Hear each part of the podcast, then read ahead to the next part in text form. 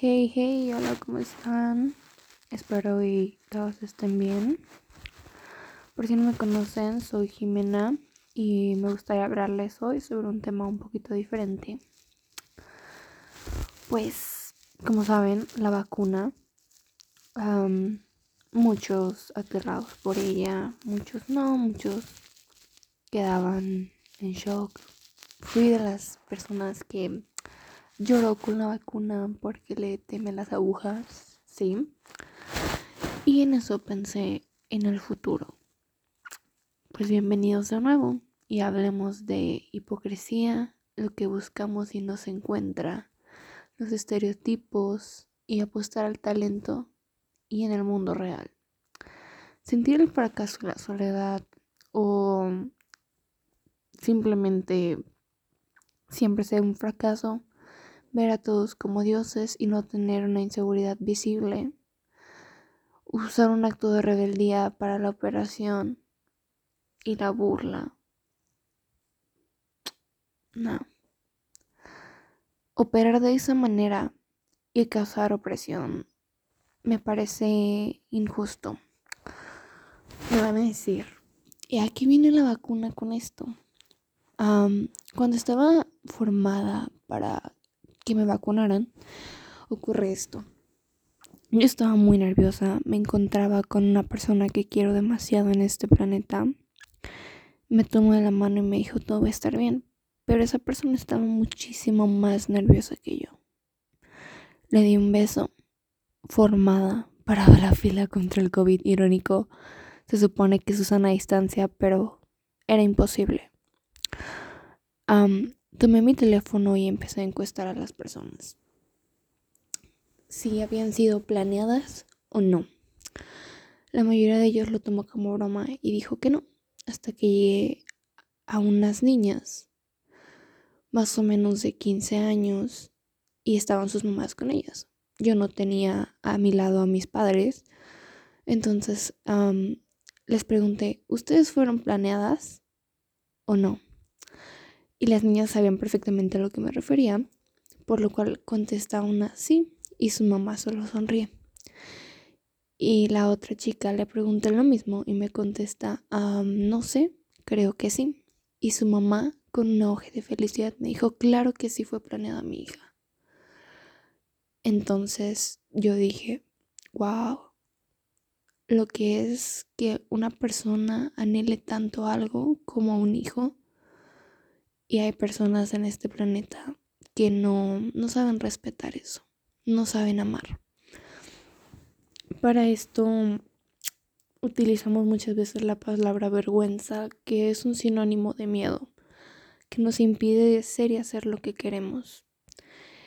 Y solamente generamos muchísimo drama en la vida de otros, porque sin drama los problemas serían más fáciles de resolver. Por eso este episodio se llama El futuro, porque pensando en mi futuro veo a una gran persona. Que lo llegue a ser, no lo sé. Que llegue a vivir para ese entonces, no lo sé. Pero imaginarlo, visualizar eso en una persona, nos ayuda a crecer muchísimo. Tener un plan de respaldo no siempre es lo correcto o lo ideal, pero ayuda a sentirse confiado. Espero esto les ayude un poco a ser conscientes de que la vida de las personas no es un juego, de que tener un hijo tampoco lo es, que no es decir sí lo tenía planeado cuando no tenías contemplado cómo lo ibas a educar. Si eres feliz con la persona con la que lo estás educando y si no lo es, es válido, puedes separarte criar a tu hijo dignamente. Pero cuando ni siquiera eso tienes planeado, hazle un favor al mundo y usa condón.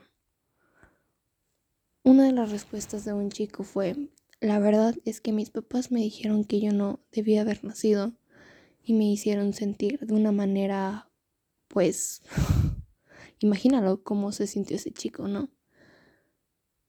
Me hizo ver esa parte de que hay personas a mi alrededor que tienen hijos y no les prestan la atención que necesitan, no los quieren de la manera adecuada, no les dan lo que necesitan. Y no estoy hablando de lujos, de viajes, de nada, no.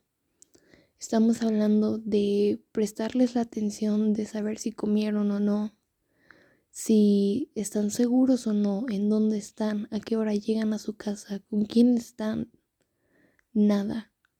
Por favor, seamos conscientes de que hoy en día nos encontramos fatales como la sociedad. La guerra entre el narcotráfico y todo esto está muy difícil. el gobierno no ayuda mucho y lo único que tenemos para poder educar y seguir adelante como la sociedad que somos y deberíamos de ser unidos es a nosotros mismos para seguir abriendo puertas y saber que nuestro futuro sigue ahí. Que no podemos dejar nuestras esperanzas a la deriva y que tenemos que tomar riendas de nuestra vida. ¿Qué debemos hacer para eso? Tomar el valor y enfrentar las cosas, porque no eres más valiente si dices, no me afecta. Eres más valiente si aceptas que te afecta, que lo quieres, que te duele, que no te duele. Eres más valiente si aprendes a ser tú y aprendes a conocerte, no evadiendo las cosas. Por eso me gustaría que todos hicieran ese ejercicio conmigo de analizarse y proyectarse en un futuro. ¿Y cómo lo pueden lograr? Sin intentar lastimar a alguien o perjudicar a la sociedad. Al contrario, ayudándolos. Me disculpo si el audio y mi podcast son demasiado largos, pero aquí estamos una vez más, ya que hay muchas cosas que decir, muchas cosas que hablar sobre esto. No siempre diré lo asertivo, tal vez porque no tengo el conocimiento total de todas las cosas y de todas las personas. Muchos no concordarán conmigo, muchos sí. Tal vez unos se identifiquen, otros me digan, ay, esa está loca, es una ridícula. Muchas opiniones, pero a lo largo del tiempo, de los pocos años que tengo en este planeta, me he dado cuenta de tantas cosas que como sociedad somos una mierda, sinceramente. No lo había querido decir, pero aquí está. Una mierda. Lo que yo quiero es tratar de arreglarla, aunque sea un poco. Sé que yo sola no voy a hacer nada. Y si lo intento, puede que muchos me intenten sabotear. O hasta yo misma autosabotearme en ciertos momentos, ¿verdad? Porque todos tenemos aquellos momentos en que cuando vemos las cosas a la cima tan cerca, nos autosaboteamos. ¿Y por qué? Inseguridades. ¿Sembradas por quién? La sociedad, los prejuicios, las etiquetas. Y eso hay que eliminarlo.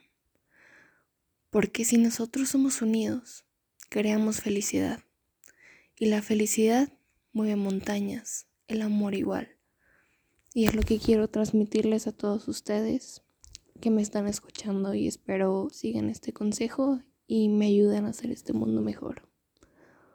Les agradezco por haberme escuchado una vez más. Ya saben, somos adictos a la vida.